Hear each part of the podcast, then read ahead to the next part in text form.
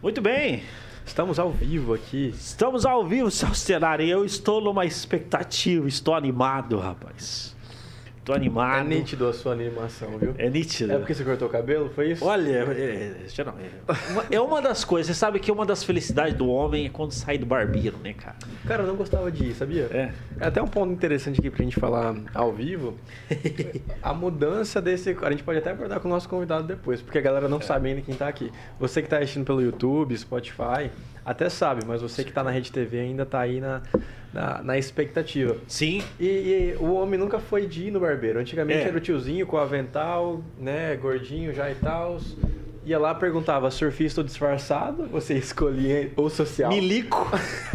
Você lembra do Milico? Não, não era na minha época o milico. Ô, louco, cara. Milico. Vou colocar de Milico. Aí a gente falava disfarçado, porque ele tirava por baixo, assim e tal, aí você saía. Hoje em dia, o barbeiro é uma experiência.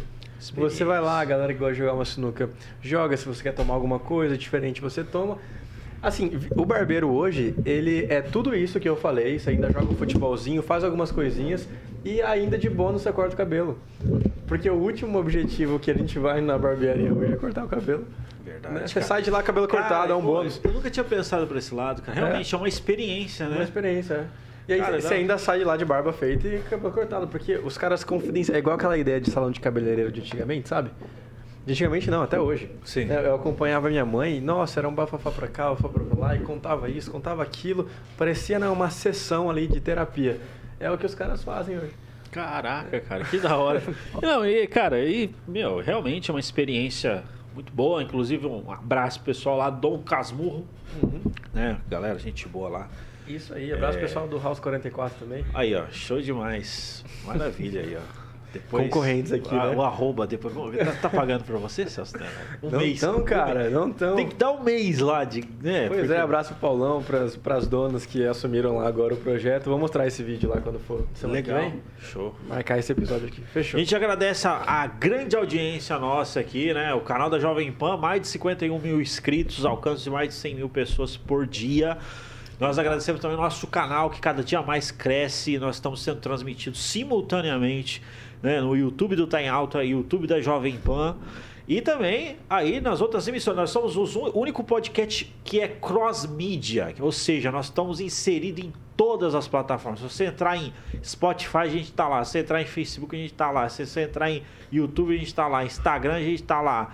Não é? Se você entrar é, TikTok, nós estamos lá. Então, tudo que é lugar a gente tá. Então, vai ver a nossa cara. A gente tá aí dentro desse movimento. E a gente agradece muito você que acompanha a gente do lugar que for. Beleza? Você que sempre tá junto aí. Inclusive, você pode ser o nosso patrão certo? Daqui a uns dias a gente vai lançar essa campanha, você pode ser o nosso patrão, o nosso chefe, né? Sugerir pauta, sugerir convidado, Com enfim, certeza, a gente vai criar esse a gente grupo. vai entrar nessa ideia de debates, né? Vamos ver Exatamente. como é que vai ser. Isso e você aí, até puxou, você até puxou esse, esse papo aí, né, seu Stenari? É, a partir do dia 7 de setembro, gente, o negócio vai estralar aqui. Porque a gente vai fazer uma rodada de debates com o candidato à presidência da República, candidato a senadores, candidato a deputado fede- federal e estadual. Cansou de ser chapa branca nesse. Exata, olha, falar pra A gente você, teve uma reunião semana passada que a gente estava revoltado ali sentado comendo lanche. Falou, não, a gente tem que se posicionar aqui, a gente tem que trazer algo diferenciado é, de qualidade para o público, né? Porque, poxa vida. Exatamente. Os, os questionamentos de vocês nós iremos colocar aqui e a Uhum. gente vai bater aquele papo. Você pode participar. Lembrando que é, vai ser semana que vem, 7 de setembro, vai o negócio, vai acontecer. Isso Legal. aí, então agradecer aqui também o nosso patrocinador Sim Chef, né? Você que não Exatamente. baixou o aplicativo ainda, entra lá, Sim Chef. Cara, aqui em Maringá, dependendo da sua região, tem mais de 130 restaurantes disponíveis aí para você. Legal. Não paga entrega, nem hoje, nem ontem, nem nunca vai pagar, porque é a proposta do aplicativo. E de brinde aí pra vocês um cupom Sou o Chefinho, 50% de desconto na primeira compra. Então imagina aí, você vai gastar 50 reais lá. Com esse cupom, reduz pra 25. E não tem taxa de entrega, então vai ser isso aí mesmo que você vai pagar. Cara, isso é uma oportunidade que você está ouvindo agora, é uma oportunidade, certo? Que não vai ser colocada duas vezes. Então, assim, coloca lá, baixa o aplicativo, não é? Conhece esse aplicativo que cada vez mais pessoas estão aderindo a esse aplicativo, tem usado, é o, o terceiro maior aqui da cidade de Maringá, Né? É, isso aí. E, Aham. cara, vou falar pra você, aproveita essa oportunidade, beleza? Porque a gente também tem que falar da agência, né? Tá em altamarketing.com.br. É? Exatamente. Cara, isso daí. É uma agência que pode ajudar você aí a consolidar sua marca digital. Entre em contato lá com os caras, www.emaltamarketing.com.br, não é? É, Enfim, tá bem alinhado aí com os, as demandas atuais. Deixa eu mandar um abraço aqui pra cena que tá acontecendo de podcasts em Maringá, porque ontem eu tava numa reunião com a galera da Dioness Ah. e, e soube que, que lançou mais um podcast em Maringá. Olha aí, queria mandar um abraço pra esses caras. Aí, Né? qual que Eles é? nem sabem que a gente tá mandando esse abraço, mas é o Papo com Lendas. Né? Papo com se- lendas? Papo com Lendas, é. Legal, É hein? bem na pegada empreendedora, assim, pelo que eu vi, vi mais ou menos uma coisa ou outra aqui. Mas é legal que essa cena está sendo fortalecida, né? Que as pessoas estão trazendo gente de qualidade, estão entrevistando. E aqui o conceito do Tá em Alta sempre foi esse, né? A nossa ideia nunca foi é, ser os únicos podcast, o único podcast ou algo nesse sentido. Sempre foi fortalecer a cena, assim como a galera da comédia faz, assim como todo ramo deveria fazer. É verdade. Compartilhar conhecimento, compartilhar espaço. E, bom, sejam bem-vindos aí, né? É Um verdade, abraço pra sejam bem-vindos. Pessoal aí, ó, legal, cara. Da hora. Quanto mais ter, melhor. Cara, Isso aí, de- vamos fazer um demais. corte desse e a gente manda pra eles também. Show demais. Cara, é. A gente fica feliz também. Isso é um dos podcasts de maior alcance de Maringá, cara. Isso é. é. muito da Muito hora. bacana, graças a você que tá aí assistindo, né, meu? Porque É, cara, muito bom mesmo. Mas, sem mais delongas, agradeço aí a Jovem Pan. Você que está acompanhando pelo YouTube já sabe quem está aqui com a gente, o especialista que está com a gente aqui. Quem está pela Rede TV não sabe, mas nesse momento nós iremos apresentá-lo, né? Puxa aí, Altair, vamos lá. Poxa, o Puxa cara, convidado. o cara ele é professor, gestor de pessoas, já passou por multinacionais como é, a empresa Dell e outras, e hoje ele vai nos ajudar sobre vários assuntos aqui, não é? Relacionados a manager people, é, gestão de pessoas, não é?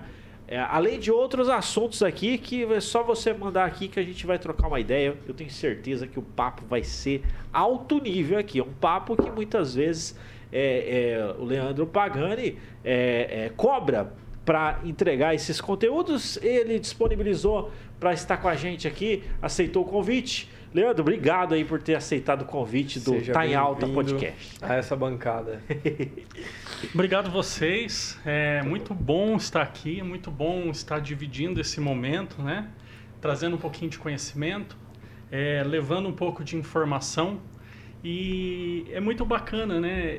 É, esses, vocês estavam falando aí dos podcasts que está nascendo, né? Aham. Dessas questões. Eu sempre falo, né? E a gente vai ter oportunidade aqui durante o nosso papo. A comunicação hoje é o que transforma uma empresa né? Ou a falta de comunicação também é o que transforma uma empresa. Então, esses momentos de você levar conhecimento através da comunicação é, é o que faz total diferença para o dia a dia das pessoas, né? Legal. É, comunicação é um papo que, Leandro, a gente fala, é impossível não esbarrar nesse cara. Não, não é verdade? Sim, Altair? sim. Ah, todos os convidados que vêm aqui, pode ser desde a psicologia até da onde for, o ramo do cara. A gente vai chegar nesse ponto de se comunicar bem, transmitir bem uma mensagem, né? E em grandes livros que a gente vê aí, a gente vê é, esses caras falando pra gente assim, olha, é, a pessoa mais bem paga não é aquela que faz melhor, é aquela que se comunica melhor. Não que a Verdade. pessoa não tem que ser boa no que faz, a maioria são muito bons no que fazem, mas são excelentes em se comunicar, excelentes em se vender, né? Tiver aí teorias até Einstein, isso né, que com N teorias que se vendeu melhor do que outras pessoas que fizeram antes dele e não se comunicavam bem. É verdade. é verdade. Então você diz que a comunicação aí também é um, um fator importante, certo? Não, a comunicação faz toda a diferença, né?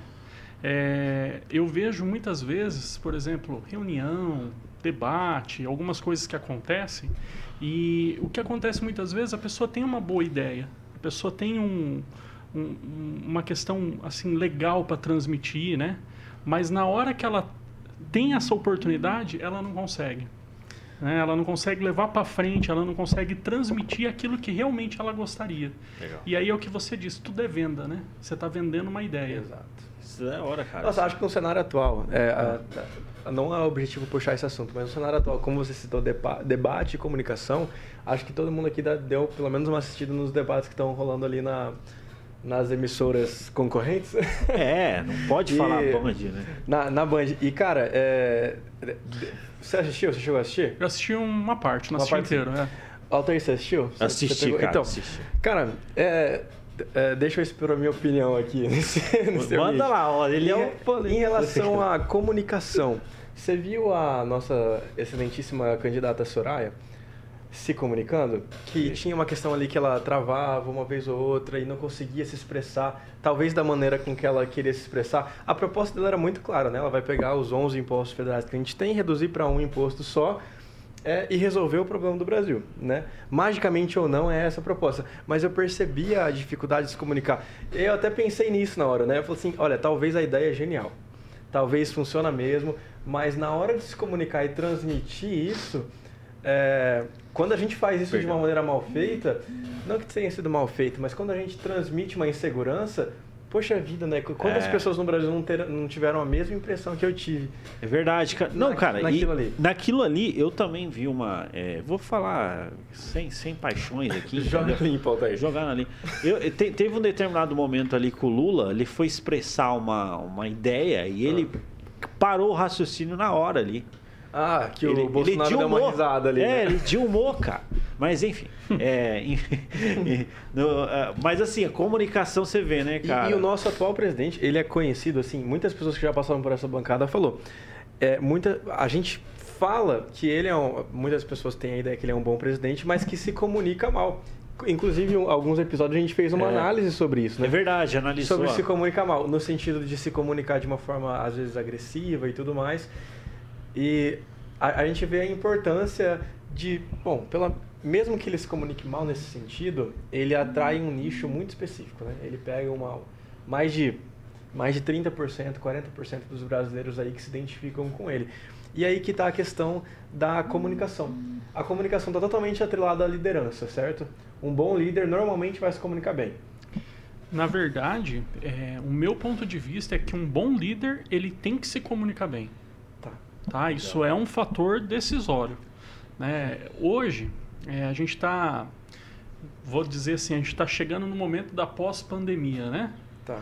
E a pandemia, ela trouxe pro funcionário, para a pessoa que trabalha em empresa, um momento de muita sensibilidade e de instabilidade.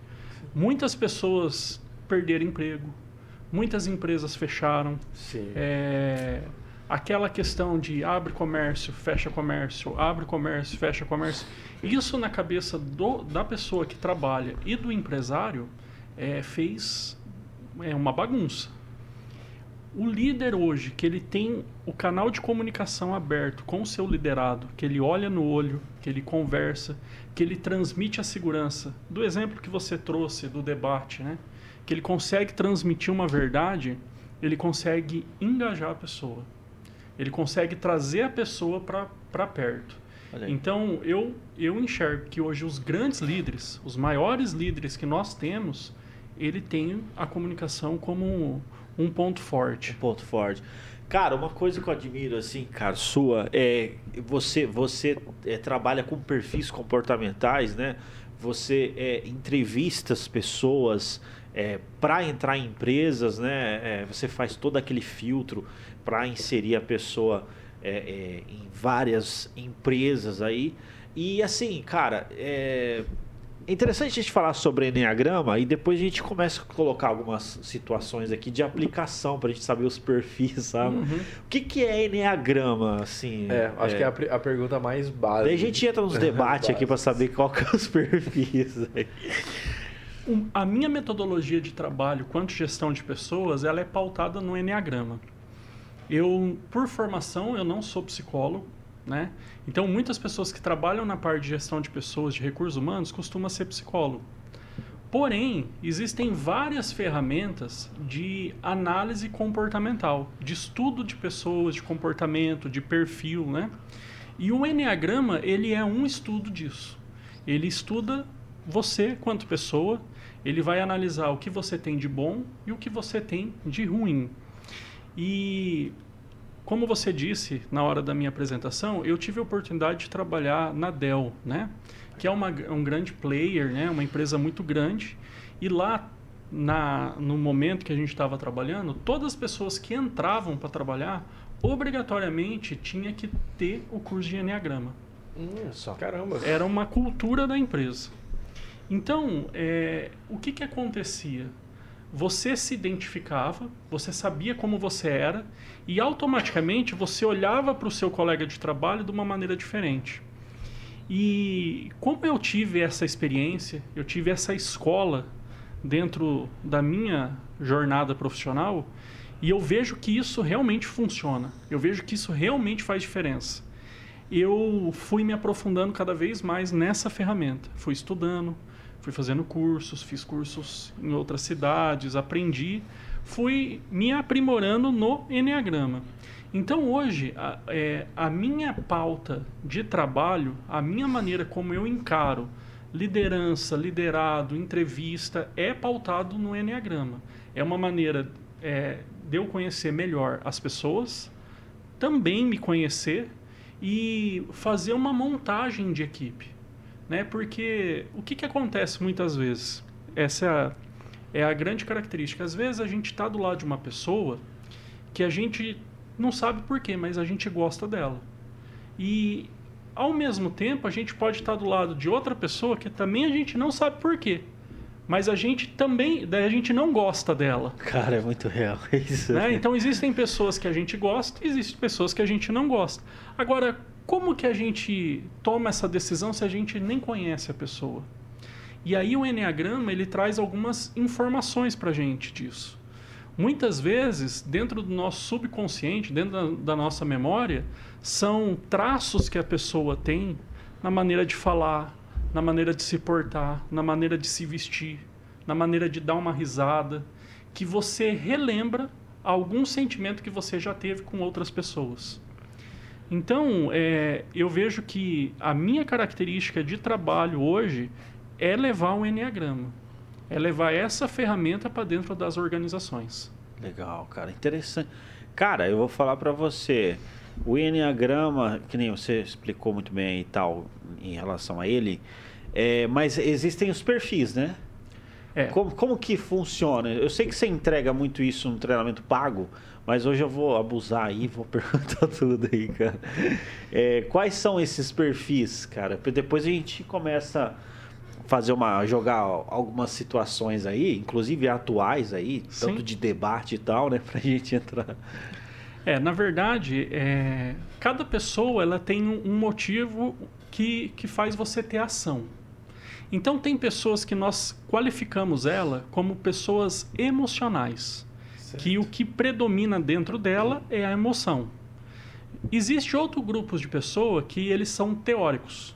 São pessoas que gostam mais da teoria, que as decisões são pautadas às vezes numa literatura, às vezes num detalhe, né? Então são pessoas mais teóricas.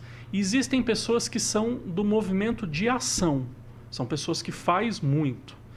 Esses são os grandes três, são os grandes grupos do Enneagrama, são divididos em três. Legal. Dentro desses três grupos, nós temos cada grupo três padrões de personalidade. Então nós temos três tipos de pessoas que são emocionais, três tipos de pessoas que são teóricos e três tipos de pessoas que são é, da ação. Então, o Enneagrama são nove padrões de personalidade. Olha só. Né? São divididos em nove, cada um com a sua característica. Não existe tipo certo, eu sempre deixo isso claro. Cada um tem a sua essência, cada um tem o seu ponto forte e cada um tem o seu ponto fraco. Né? Nós somos assim, né? Nós temos ponto forte, nós temos ponto fraco. E o Enneagrama ele traz esse tipo de informação. Que legal, é, uma, é um mapa, certo? Mapeia então uh, comportamentos e alocam pessoas debaixo de cada um de, né, desses, desses três grandes pilares. Legal. E a partir disso a gente consegue relacionar pessoas em um time que elas vão dar mais certo, com pessoas que ela vai um, os grupos de. Vamos lá, uma pessoa emocional, ela vai se dar melhor com outra pessoa emocional também? Ou a gente pode ter uma, uma relação assim, uma pessoa emocional. Conflito. Vai, vai se dar melhor com uma pessoa que tem ação. Não tem, não tem essa ideia de oposição, de opostos se atraem. Nada disso. Como é que funciona? Olha, de repente, em alguns casos, os opostos podem se atrair.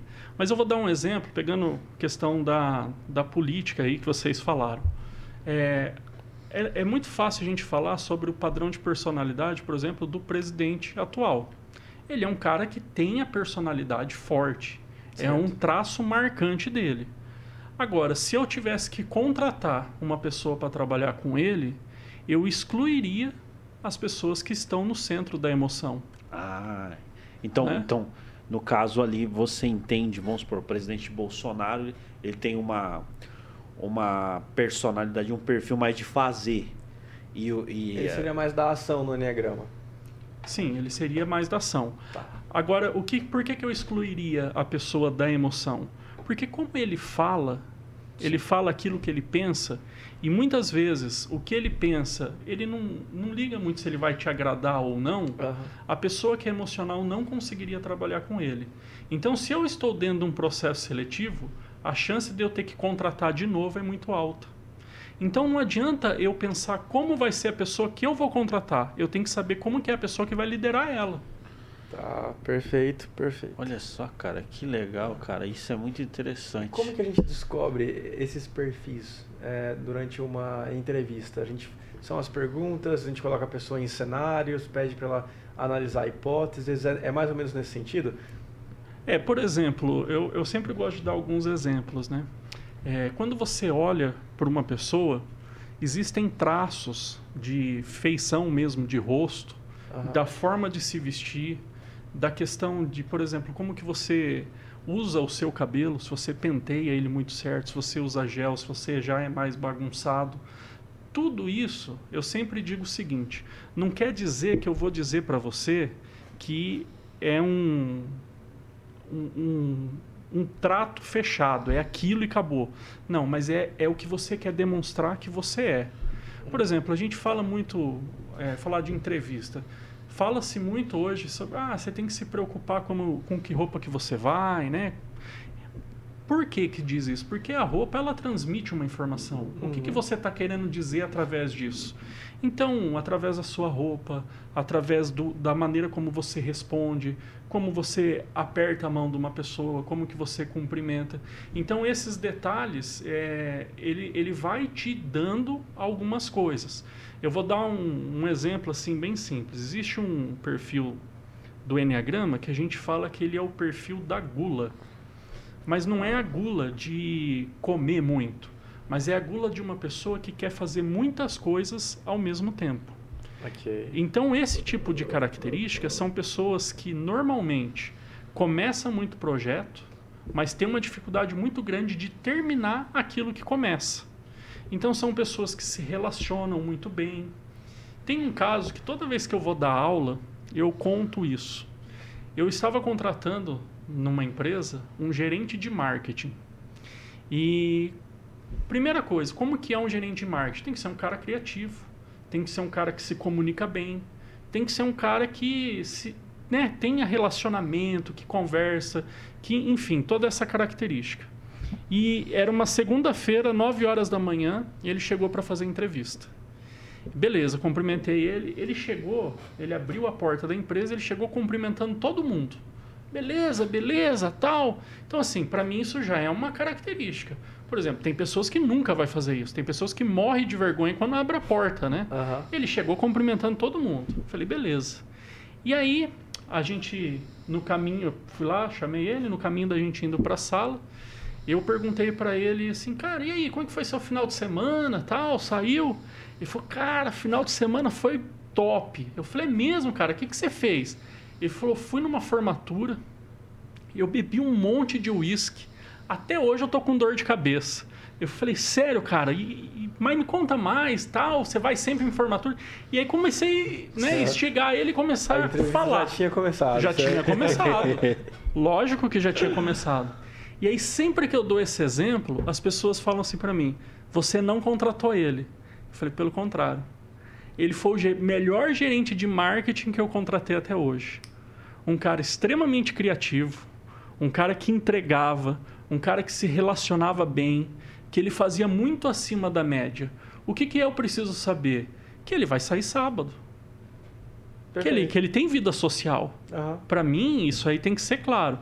Aí, depois de tudo isso, a gente foi focar numa entrevista. Aí nós fomos falar, nós fomos conversar. Mas eu falo assim: para mim, o marketing é uma característica de um cara de criação.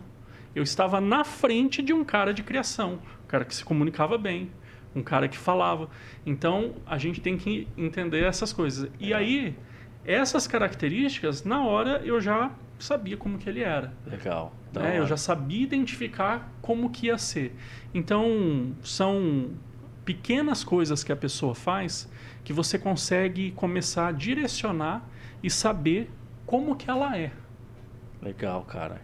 Interessante, bicho. E, cara, eu achei sensacional, assim, também, a parte que você falou. Como é que é trabalhar com o presidente Bolsonaro, como, né? Vai gerar até cortes aí. da hora. né? É, mas o, o, Lula, como que você avalia o Lula? É, existe uma característica, né? Colocando na fogueira. Não, não tem problema, né? Existe uma característica dentro do, do Enneagrama que a gente fala que... Porque o Lula, ele, ele consegue criar um canal de comunicação e, por exemplo, fazendo um paralelo, o Bolsonaro, ele assusta na comunicação. O Lula, ele atrai. Ele tem um movimento contrário, né? Ele é muito e, persuasivo, né? É, ele tem uma persuasão muito boa. E essa persuasão cria nele um canal emocional. Eu vejo que o Lula, para se eu fosse contratar uma pessoa com ele, provavelmente ele precisa de uma pessoa de processo para trabalhar junto com ele. Porque ele é um cara que vai fazer, né? Ele vai se relacionar muito bem, mas provavelmente ele não gosta de sentar numa mesa, de ah, vamos abrir uma planilha no Excel e fazer o planejamento do ano de 2023. Não, ele precisa de uma equipe para fazer isso. Porém, ele é o cara que abre relacionamento. Então, eu sempre digo o seguinte, cara, não adianta eu pegar o melhor currículo da vida de um cara espetacular, com mil treinamentos, com conhecimento, com formação, com experiência, se a personalidade dele não vai de encontro com aquilo que eu preciso dentro de cada cenário. Então eu digo, não existe pessoa certa. Você tem que entender para onde que você está contratando. Legal. Por isso que muitas vezes, é, quando chega um novo líder, troca-se a equipe. Uhum. Sim, sim. Porque são gestões diferentes, são pensamentos diferentes. É. Né? Ah. Muda. É. Então, o Lula, ele tem um, uma característica mais de, a gente chama de doador, né? Ele faz mais a doação. O que, que é o doador? É o cara que, por exemplo, eu sempre dou o exemplo da mãe. A mãe, por exemplo, a gente não precisa pedir nada, mas se ela for no mercado, ela lembra de uma coisa que você quer e ela traz para você. Sim. Quando a gente pensa no Lula, a gente pensa num sentido de doação, né? Porque ele sempre fala, eu fiz nunca na história desse país, né? Sim. São coisas muito fortes do, da, da característica dele. Então ele tem esse sentimento muito forte dentro dele. Então você precisa, sabendo disso, que ele é um cara que vende essa questão, ele tem a doação, só que ele precisa de uma pessoa de planejamento, uma pessoa de organização. Cara, Forte. Forte, cara. Ó, você tá trazendo assim uma visão, cara. É aquela coisa, eu aprendi com o Guilherme Batilani, quando, quando uma pessoa é, faz uma coisa e, e, o, e o que ela tá fazendo parece fácil, ela é muito boa naquilo que ela faz, né, cara? Você tá trazendo, assim, um cenário muito claro, assim, nesse sentido de, de, de inserir a pessoa, de entender o perfil, né? Cara, pelo menos para mim tá ficando muito muito claro assim é, como que é, deve proceder, né? É, em sentido de, de, montar equipe, de escalar e tudo mais, né? E ali é, dentro desse cenário, vamos colocar mais polêmica, né? Não, mas é, Ah, é que esses são os dois, né? Mais fortes nas pesquisas, né? Sim. É, é Lula e Bolsonaro. Isso, né? Porque a gente está falando de lideranças ali. Mas se fosse colocar o, o Ciro, o Ciro Gomes também tem um perfil mais de. É, na verdade, o, o- na minha opinião, assim, o Ciro Gomes não é, não é querer falar de política, né? Mas o perfil dele ele vai um pouquinho de encontro com o perfil do Bolsonaro. Ele está tentando fazer um discurso diferente, porque ele viu que ali não, não vai ser um campo bom para ele. Mas ele também tem uma característica. Se a gente for pesquisar, por exemplo, no YouTube, se a gente for jogar algumas questões, você vê que ele também tem uma fala um- um tanto quanto polêmica, né? Certo. Então eu vejo assim, é uma característica muito semelhante. Eu acho que ele ainda se contém bastante, ele se segura bastante, né, para falar um pouco menos, mas é uma característica muito semelhante. Ele Esse usou perfil, então, ele, ele se lidar bem com processos? o perfil de, de- dessa, desse mais firme. É. Esse é um cara executor. Eu, eu sempre digo o seguinte, é, vou até usar um exemplo. Eu tinha um vendedor numa época que ele foi fazer uma venda e era uma venda difícil. Era uma venda de um valor significativo. Ele chegou, ele negociou, ele fechou a venda, fechado. Só que depois desse processo de venda, como era um valor alto, tinha que passar os, as informações cadastrais da pessoa para quê? Para analisar o crédito, ver se, se daria análise de crédito. Ele chegou e ele falou desse jeito, cara, o mais difícil eu fiz é pegar a assinatura da venda do cara. Agora, essa questão de análise de crédito, eu quero que vocês se viram. O pedido tem que entrar para dentro da empresa. Ele disse isso. Isso é o per- perfil executor. Cara, não, não interessa como que vai fazer.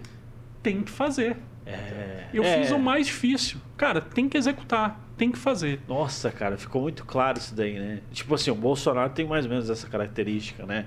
Ó, consegui, aconteceu aqui, ó, o pessoal tá com a gente, etc. Tem que fazer isso daí. Acabou. Tem que executar. Tem que executar. Então, eu- eu- às vezes isso acontece muito com o empresário, né?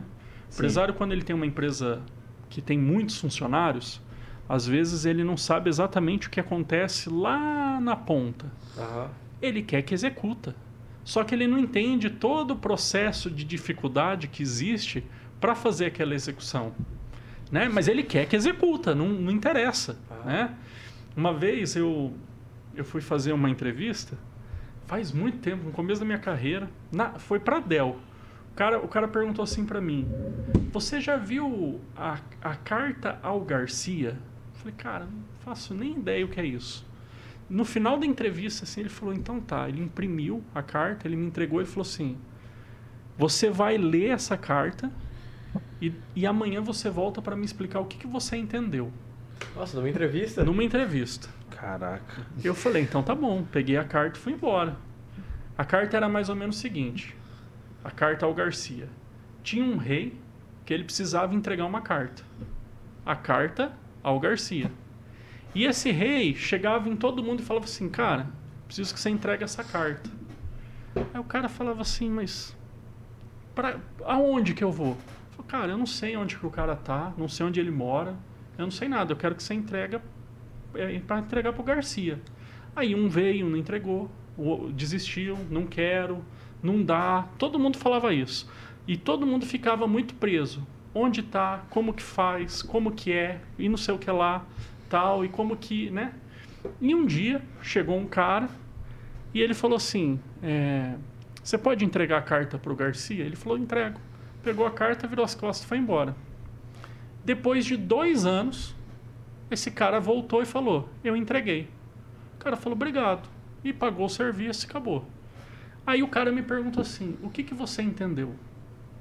Era essa carta. Eu falei assim: Eu entendi que você não quer que eu fico te questionando o porquê das coisas.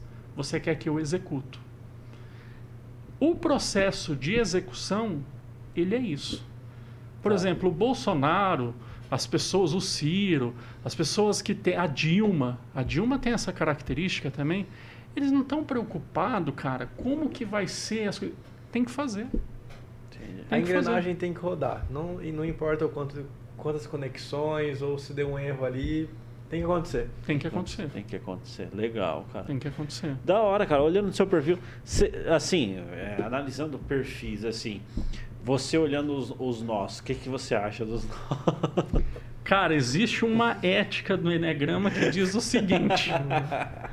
é, por quê? Porque isso é importante, né? Ah, Você, vocês estão querendo me mostrar algo.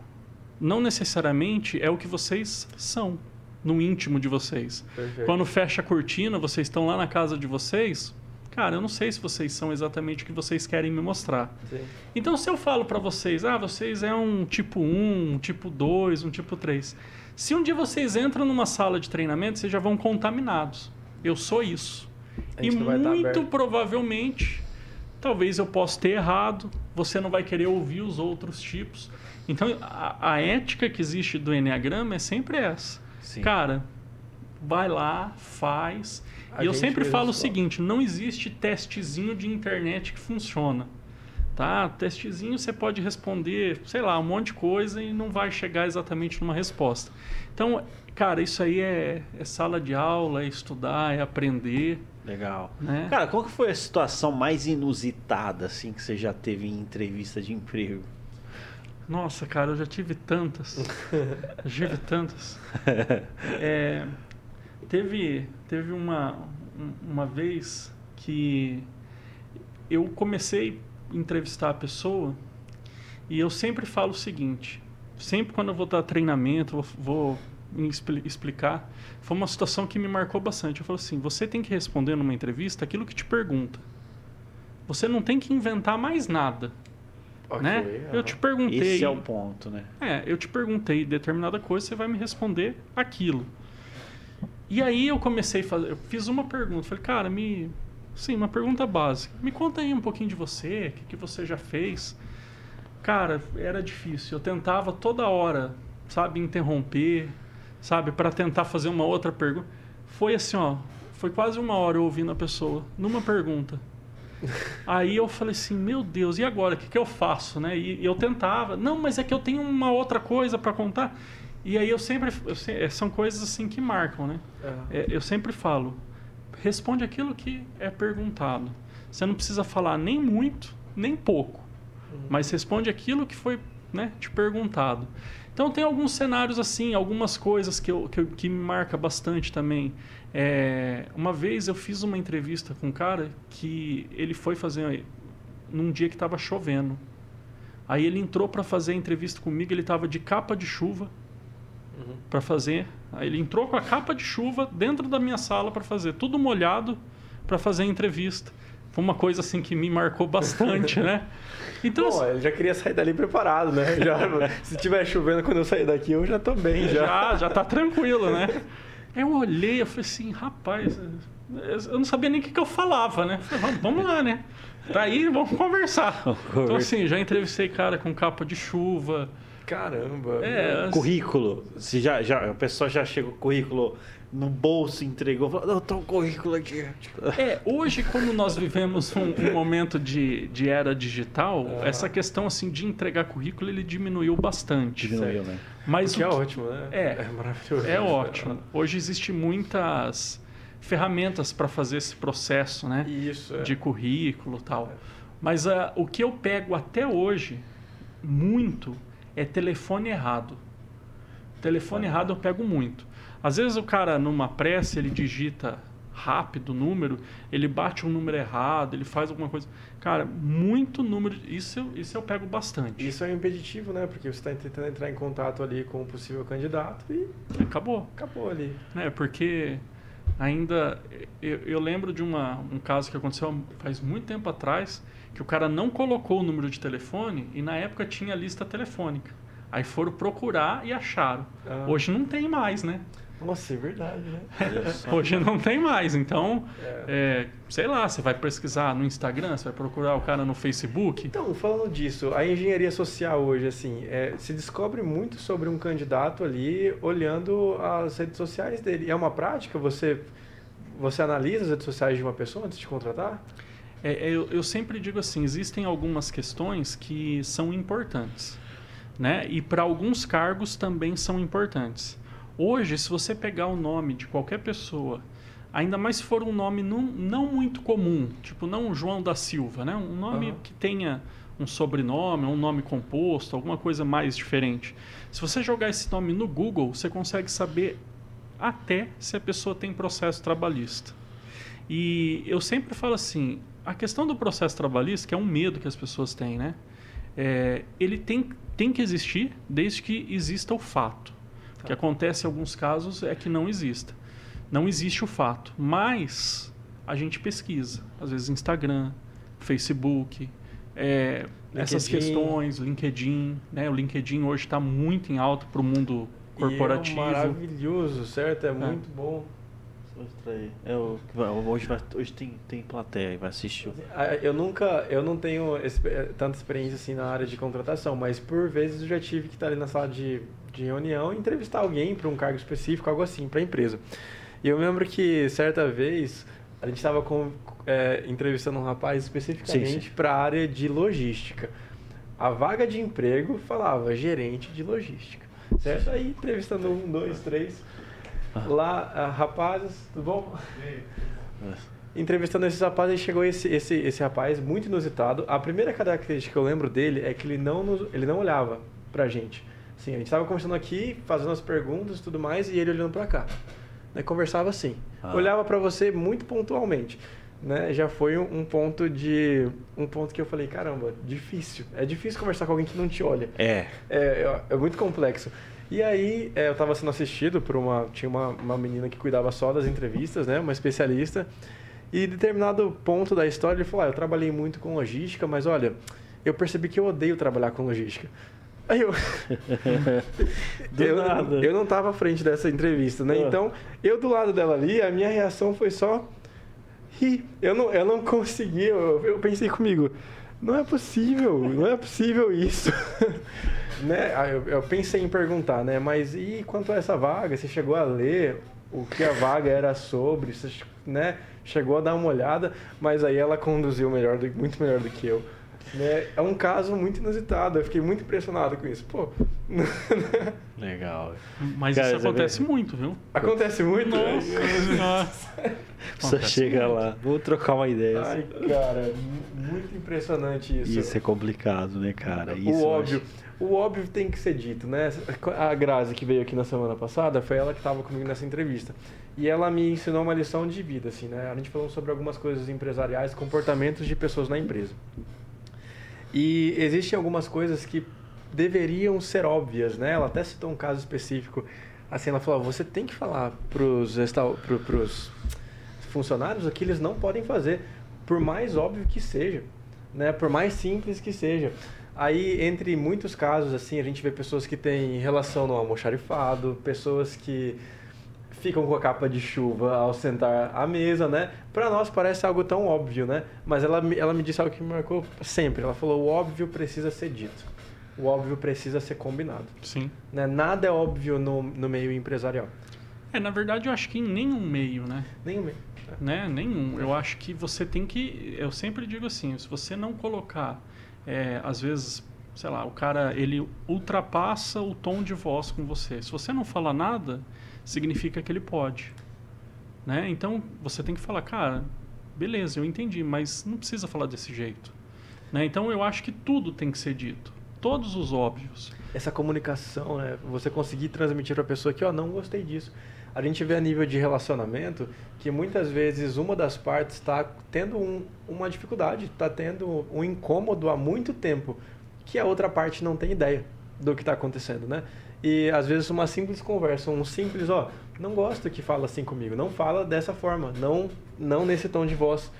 Ou né coisas assim precisam ser ditas né? Impressionante como parece tão óbvio porque soa óbvio Mas mim, uma assim, dica precisa vocês, uma dica para vocês aí. Se estiver numa discussão e você quiser acalmar a pessoa, só você falar assim, baixa a voz, você acalma a pessoa.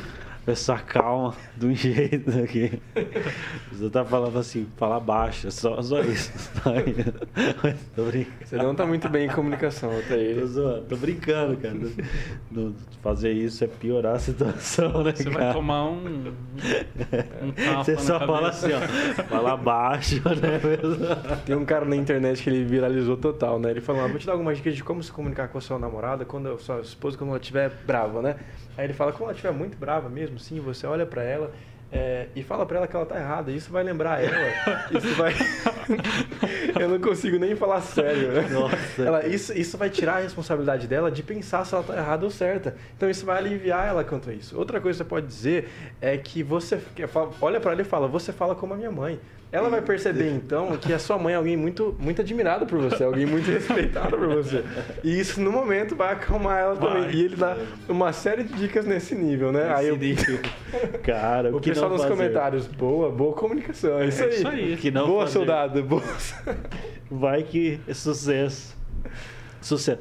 É, aquela coisa também, precisamos conversar também não é muito bom. É, Particular. quando a gente chegar em casa, a gente resolve. né? Eita, Tem isso até daí aquela dói. pegada no braço ali, né? É. Chegar em casa, a gente resolve. Cara, entre pais e filhos, né? Mães e filhos, eu percebo muito uma comunicação não verbal muito eficaz, né? Sim. Me lembro quando, eh, quando era criança fazer alguma coisa errada, assim, ah, e na minha época ainda era aquela coisa de quando os pais estavam conversando na sala com uma visita, a gente chegava, a gente não podia interromper, né?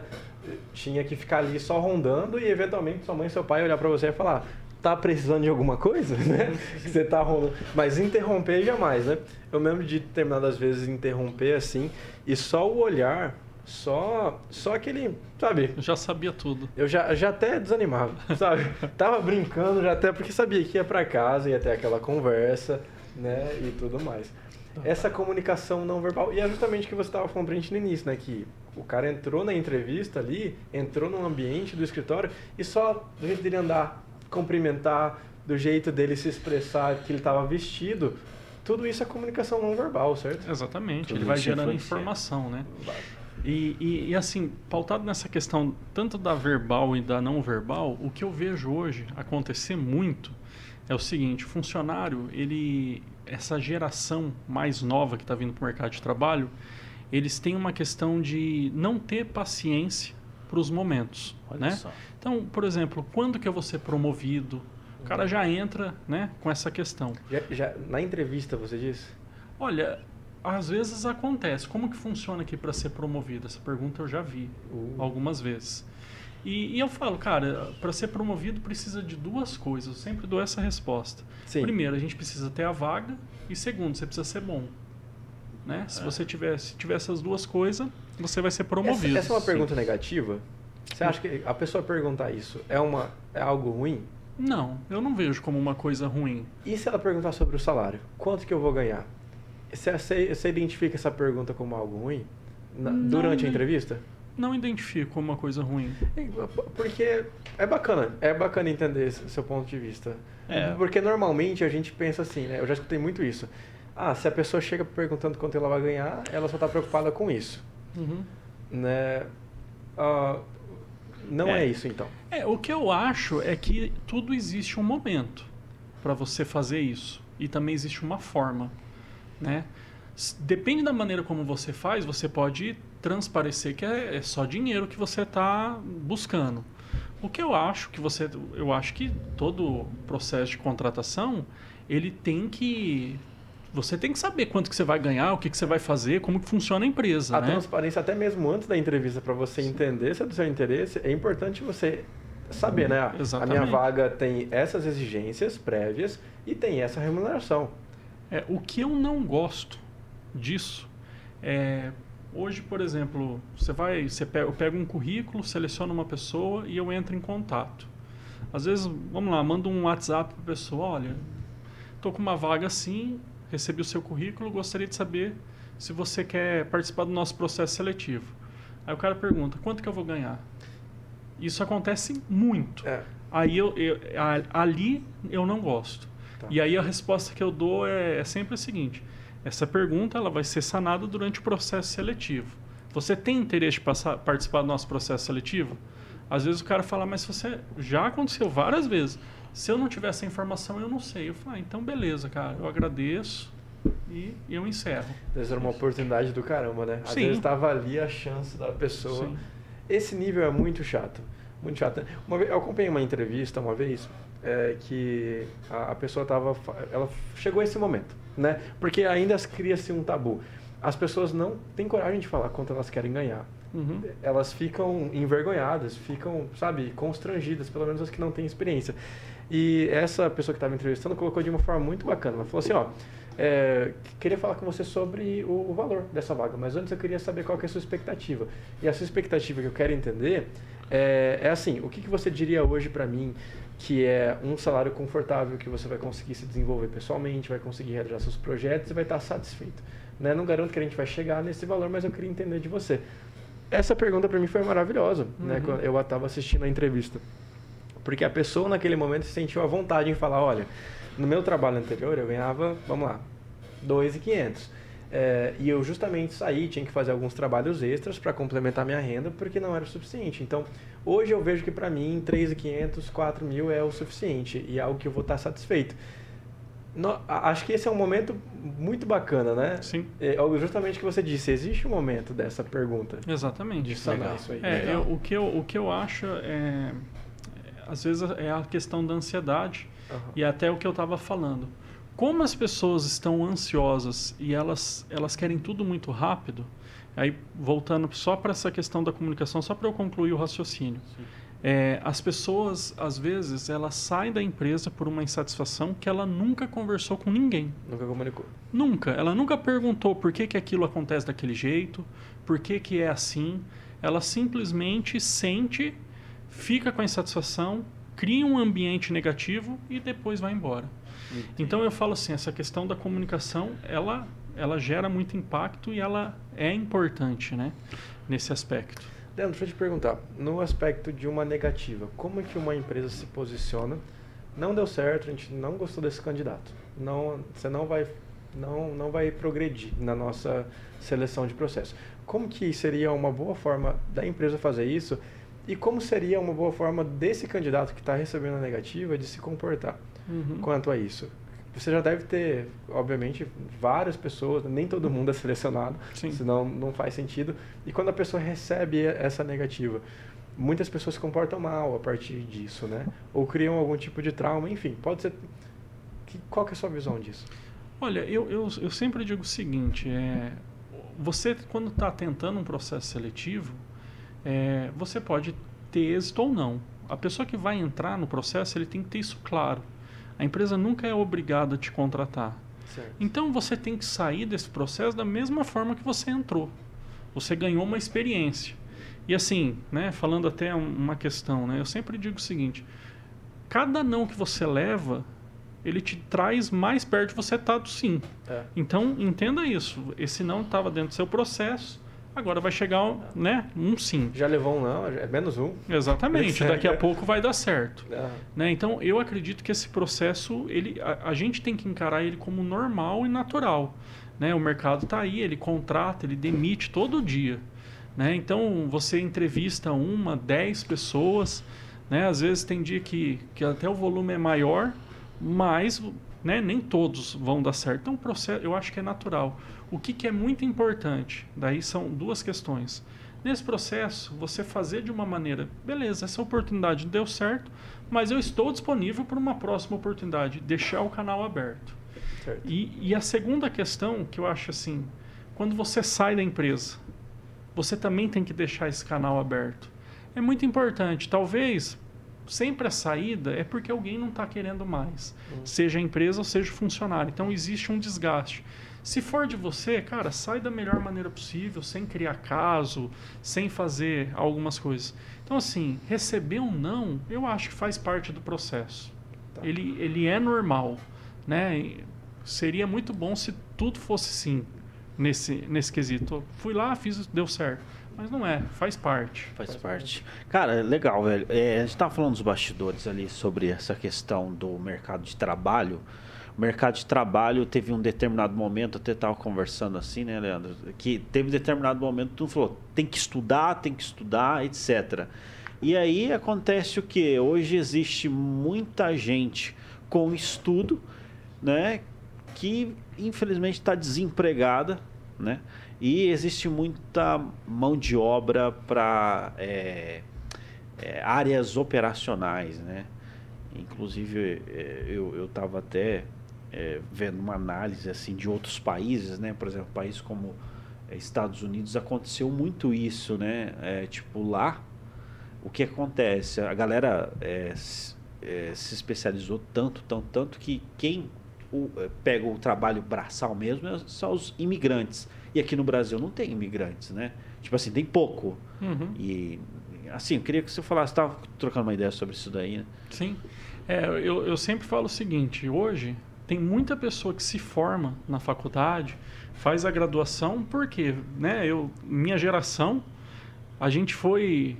eu escutava muito essa frase da minha mãe: se você não estudar, você não vai ser ninguém na vida. Eu acredito que muitas pessoas escutaram isso. Sim. E o que, que as pessoas fizeram? Estudou. Muita gente foi fazer uma faculdade. Aham. Né? Hoje é, um, é uma coisa que aconteceu. Porém, fazer a faculdade não é questão de você ter sucesso. Hoje, as vagas operacionais, elas têm, as empresas têm uma necessidade muito grande. Qualquer empresa que tem um setor operacional, que o cara vai ter que colocar a mão, que o cara vai ter que pegar, que o cara vai ter que fazer. E se a gente for pensar, existe, com respeito a todas as profissões, todas as profissões são importantes, mas existem diaristas, pedreiros, pintor, encanador, que ganha muito mais do que uma pessoa que é formada. Porque o serviço operacional, ele cada vez é mais difícil. Por exemplo, abre um processo seletivo para você contratar um funileiro. Cara, é muito difícil. Quem se forma hoje para ser um funileiro? Olha Onde aí. você vai aprender? Como que você vai fazer um curso disso? É uma profissão muito difícil. E acidente de carro, todo dia tem. É, é. Todo dia alguém bate, que seja uma batidinha muito simples, né? E, e todo mundo passa por isso, inclusive o cara que está no escritório, o cara formado, né? Todo, toda a massa precisa desse serviço. Exatamente. Então, o serviço operacional, ele é um serviço muito importante e muito escasso. Rapaz, que interessante isso, né, cara? Cara, a gente- Olha- Olhando uma análise. Porque, cara, o do Brasil, entendeu? Vai faltar. Vai faltar gente para ser pedreiro, vai faltar gente para. Né? E aí, a gente não tem, vamos supor, os Estados Unidos tem os pessoal que vai lá, imigrante, que faz esse, esse trabalho, né? Lavar latrina, né? Fazer esse trabalho, vamos dizer assim, entre aspas, operacional ali né, e tal. Mas e o Brasil, cara? É, vai ser a lei do, da oferta e da procura, né? Aumenta a remuneração, Vai ganhar mais. ganha mais. Né? É o que acontece nos Estados Unidos, por exemplo, e na Inglaterra, né? Países assim, a gente vê que os imigrantes realmente fazem um trabalho braçal, um trabalho mais duro. Mas são muito bem remunerados e mesmo lá ganham melhor do que pessoas que nasceram, se formaram e trabalham e, em trabalhos menos, menos braçais. Olha só. né? E consegue monta um pequeno império aqui no Brasil, volta e aí não trabalha mais de- de- dessa forma braçal, Legal. né? Interessante. Mas, o, o Altair, eu, eu tenho um caso, cara. Até pode ser que a pessoa esteja até assistindo. Mas é um caso assim que me marcou muito, cara. Que é essa questão do imigrante. Eu tenho um, um- um funcionário que eu contratei, que é um. Eu falo assim, que foi um cara que deu certo. Ele veio da Venezuela. Sim. Era um, é um menino de. Ele deve estar agora com 20 anos de idade. Ah. Ele passou tudo que a gente vê na TV. Ele dormiu no chão, né? Ele passou a fronteira a pé. Caralho. Ele fez todo aquele processo que a gente é, escuta falar na televisão. E, e aí ele veio, parou aqui em Maringá, chegou aqui em Maringá. E ele foi fazer várias entrevistas. Ele fez num lugar, fez no outro, tal, e não dava certo. E ele chegou, cara, ele falou assim, depois, né? co- Contratou, ele falou: o dia que eu vim fazer a entrevista aqui, eu tinha dito pra mim mesmo que essa era a última entrevista que eu tinha feito na minha vida. Aqui no Brasil, que eu ia voltar pra Venezuela. Porque lá, pelo menos eu tô no- na minha terra, né? Ele falava. Ele falou que lá é difícil, tudo aquilo, tal, mas eu tô na minha terra, eu tô no meu povo, né? Eu consigo talvez trabalhar lá. Beleza. Aí ele foi fazer entrevista comigo. E eu contratei ele. Eu contratei ele para ser aquele programa de jovem aprendiz, né? Ele foi ser jovem aprendiz da empresa. E cara, pensa num menino que trabalha trabalha bem até hoje. E ele foi jovem aprendiz, ele foi promovido, ele foi efetivado, que nós chamamos. Aí ele entrou para o mesmo cargo que ele fazia como aprendiz, só que como efetivo. Ele recebeu uma outra oportunidade. Hoje ele trabalha na administração da empresa. Olha só. Uau. E ele foi crescendo. E eu falo assim, é, esse tipo de mão de obra valoriza muito o trabalho.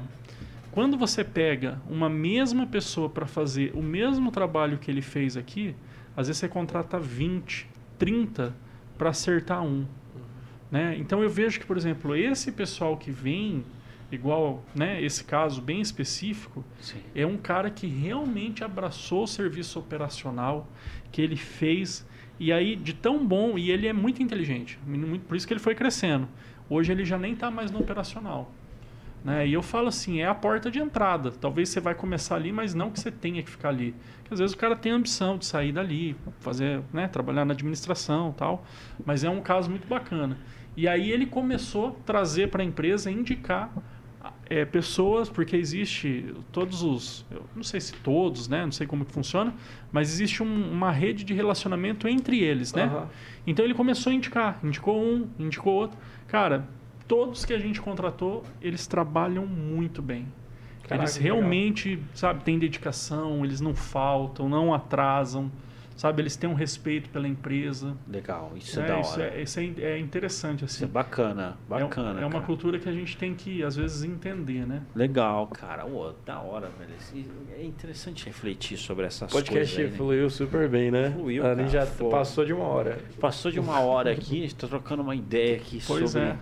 é, Ah, cara, fa- falando sobre várias coisas aqui, né? Enneagrama, entrevista de emprego. Cara, eu acho que vale a pena. Eu acho que a gente está no momento é, de desemprego e tá dando aquela movimentada na economia e etc. Mas eu acredito que enquanto muita gente está tá, tá conseguindo emprego, tem muitas pessoas que não estão. Ah, queria saber de você aí como que quais são as suas orientações, né? Perguntar para o Leandro quais são suas orientações ali. Eu sei que você tem um curso, ministra um treinamento em relação a esse tema. É, quais são suas orientações ali para a pessoa é, é, pô, conseguir a vaga, fazer a entrevista, conseguir a vaga e conseguir aquele tão sonhado emprego que ela procura? Normalmente, num processo de entrevista, duas coisas são analisadas. Um é o comportamento da pessoa e outro é a técnica. É se ela sabe fazer o trabalho, né? O que, que ela se qualificou para isso. Quando você está num processo seletivo, eu, eu digo o seguinte: você tem que olhar para o processo seletivo e ver para aquela vaga o que, que você tem de bom para entregar para ela. Às vezes você vai ter o comportamento e, ou às vezes você vai ser a técnica. Sim. Por exemplo, eu estudei muito, eu fiz cursos, eu tenho experiência, eu tenho uma bagagem, então eu tenho técnica. Então, nesse processo seletivo, o que, que eu tenho que demonstrar? Que eu tenho técnica. Que eu vou entrar, o cara vai me dar a camisa 10 e no primeiro jogo eu vou fazer 3 gols. Eu vou resolver o problema da empresa. Então, quando você se sente preparado tecnicamente, você tem que mostrar isso para a empresa. Você tem que vender tudo aquilo que você aprendeu, tudo aquilo que você gastou às vezes anos, né, estudando, enfim, né, tudo que você fez isso. Então, eu demonstrei a técnica. Agora, existem outras situações que eu não tenho técnica. Aí, como que você tem que convencer? Através do comportamento. Eu sempre dou o exemplo seguinte: se a gente sair daqui, for em qualquer shopping, muito provavelmente você vai ver numa vitrine de um shopping um cartazinho, uma folha sulfite escrito assim: preciso de vendedor. Mas eu nunca trabalhei com vendedor, como vendedor, então eu não tenho técnica. Mas se você entrar naquela loja e falar assim, entrar naquela, ou em né, todas que tem ali no shopping, falar: cara, eu não tenho experiência, mas eu tenho muita vontade, eu vou ser um cara pontual, eu vou estudar, eu vou me dedicar, eu preciso desse trabalho. Se você vender o seu lado de comportamento, talvez você não tenha técnica. Eu falo sempre, você vai passar em três, quatro lojas, vai dar certo uma. Né? Então, o que, que você tem que ver? É dentro do processo o que, que você tem. Pode ser que você tenha os dois, pode ser que eu tenha só técnica, pode ser que eu tenha só comportamento. E aquilo que eu tenho, eu tenho que vender. Eu tenho que mostrar para a pessoa que ela precisa disso. Legal, cara, que da hora. Oh, perfeito, cara. Você vê, Show. eu acredito que muita gente que, que é, vai assistir ou está assistindo esse, esse podcast, com certeza destravou geral, né, cara? Destravou ali. Pô, preciso do emprego? Vamos por, essa, por esse lado aí, né, Ah, cara? com certeza. Show demais. Todo mundo precisa se vender, né? É, Sim. Show demais, L- cara. E- Leandro, a gente vai. Pode Pode, falar, uma- pode falar. Você vai fazer uma pergunta? Não, não, ver. pode falar. Não, é porque eu, ó, a gente vai caminhando pro fim do podcast e toda vez que, que a gente chega nesse estágio, a gente deixa um, um tempo livre para você passar uma mensagem pro pessoal. Porque é um podcast inspiracional, o Tá em Alta, né? E esse conteúdo que a gente fala aqui, é, a gente sabe que impacta as pessoas, né? Pode ser que seja solução para muita gente que está escutando agora e falando assim, caraca, eu realmente estou precisando desse emprego, realmente estou preciso de mudar isso, preciso de me comportar melhor naquilo, ou até mesmo preciso de me identificar no Enneagrama, o meu perfil, me conhecer melhor. E aí, você deixa para nós uma mensagem aí para essa Sim. galera? É, o que, eu, o que eu sempre falo é o seguinte, é o recursos humanos, a parte de gestão de pessoas, a parte que desenvolve talentos, hoje é para muitas empresas o fator mais importante de competição no mercado. Quando você tem um time engajado, você consegue fazer diferença. Então a gente falou sobre diversas coisas, a gente né, é, teve bastante pautas. O que, que eu falo para todo mundo, cara? Estuda a liderança, se capacite, porque ser líder não é ser encarregado, ser coordenador de uma área. Você pode ser líder da sua equipe, com todos trabalhando. Então estude liderança, se desenvolva. Questão do enneagrama é uma ferramenta. Para mim é a que faz sentido. Mas você pode estudar qualquer outra que fizer sentido para você. Para mim, o Enneagrama faz sentido, é a ferramenta que eu utilizo em todas as empresas que eu vou fazer algum tipo de serviço. O que eu acho que é importante, ainda mais nesses momentos que nós estamos vivendo, se conheça. A gente vai entrar agora, amanhã, no mês de setembro, onde se discute muito sobre o setembro amarelo. Né? É, eu estou fazendo serviço numa empresa onde começo desse ano teve um suicídio. Nossa. Então, se conhecer é se cuidar, né? É, é- é saber como que você vai ter que trabalhar. E o principal, quando você se conhece, você sabe como você vai se vender. Se o que é bom é comportamento, se o que é bom é técnica e levar isso para frente. Eu acho que seria isso, né? A gente Legal. gastar um tempo com a gente mesmo, né? Se qualificar, treinar, buscar informação. As empresas estão carentes de pessoas que têm esse tipo de engajamento, que têm esse tipo de vontade e que entre realmente para fazer a diferença. As empresas têm muitas pessoas, mas talentos não. Talentos tem pouco. Legal, legal. Talento é isso aí, né? Talento. Cara, uma vez eu estava lendo um livro que é o Código do Talento. Existe um, uma substância no cérebro que faz toda a diferença nisso aí, que é a mielina. Que é legal, Código do Talento. Bacana. Veio aqui na minha cabeça Aí aleatório. fica a dica, né? Fica a dica Esse eu não conheço, livro. não. Pode Legal. É, a gente pode, é, você, você colocou as considerações finais, mas se você também tiver uh, dica de livro, Verdade, e deixa suas redes sociais também. Uhum. é, redes sociais e link também para. Bom, pessoal. como eu falei de, de liderança, eu gosto muito dos livros de Dale Carnegie. Show. né? Ah, Então, como fazer amigos e influenciar pessoas. Vou deixar esse livro, né? É, é, eu acho né, um livro fantástico. É, sobre Enneagrama, o livro que eu gosto é Enneagrama e Trabalho, chama. Né? O Enneagrama ele pode ser direcionado para várias coisas. Sobre minhas redes sociais, pessoal, quem quiser, me sigam lá, é arroba Leandro Pagani, né? Então pode me seguir, eu, eu sempre gero conteúdo voltado para a área de gestão de pessoas. Né? Inclusive, né, aproveitando a oportunidade, é, nessa segunda-feira a gente vai é, começar um treinamento sobre Enneagrama. Legal. Então a gente está formando uma, uma, uma turma, né? Então, segunda-feira a gente vai dar início.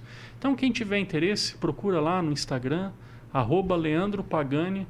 Vai ser um prazer dividir né, o, o, o meu conteúdo com vocês. Né? Então, é isso. Eu agradeço muito também ao Tair, o Celso, né, pela oportunidade. É muito legal estar num, num programa desse que tem uma capacidade de chegar para muitas pessoas, né? Certeza. E, poxa, gente, esse conteúdo fica temporal, sendo transmitido na Rede TV.